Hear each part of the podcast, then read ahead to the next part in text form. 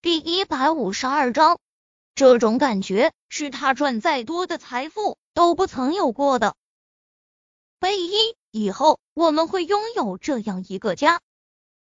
沈贝依身体随着他的话音落，骤然一颤。这样一个家，他低头认真的冲洗着双手，嘴角忍不住的微微上扬。不管将来有没有可能，这一刻他还是有所向往了。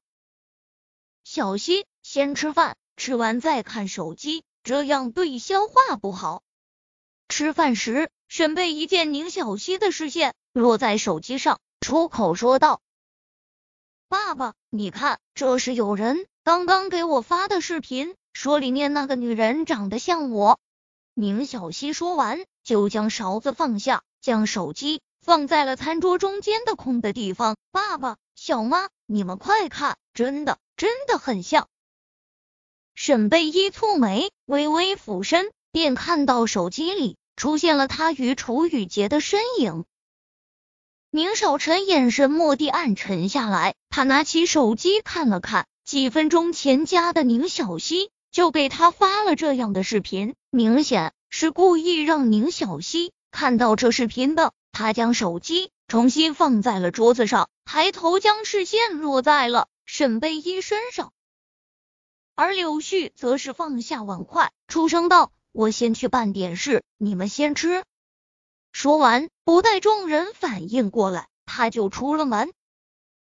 道士刘妈听到宁小溪的话，从厨房跑了出来，俯身看了看手机上的画面，一大一小，眼里明显都有着惊讶。呀，这还真是很像呢。刘妈一边擦着手，一边搂着宁小溪，眼里也有着明显的激动。奶奶，你说那个会不会真是我妈妈？宁小溪的声音竟有些哽咽。我看着真的像。刘妈眼神不是很好，又走近了两步，边看边点头附和。明知道里面的那个女人就是自己，可这一刻，沈贝依。居然见鬼的心里空落落地，原来在宁小溪的心中，自己终究只是个小妈。他舀了勺汤，慢慢的送入口中，低着头不说话。宁少臣将一片鱼夹到他碗里，他还小，别放心上。沈贝依挑了挑眉，咬着唇，面对宁少臣的安慰，心里虽暖，却是哭笑不得。他在想，如果将来有一天宁少臣知道了他的真实面目和身份，他会不会很生气？爸爸，你帮我问问那个女人是不是我妈妈，好不好？宁小溪跑到宁少臣旁边，摇着他的胳膊，小脸上不知何时居然已挂上了泪水。宁少臣面色非常不好看，他将筷子重重的放在桌上。少爷。小溪她从小就没妈妈，孩子小，想找到亲妈也能理解。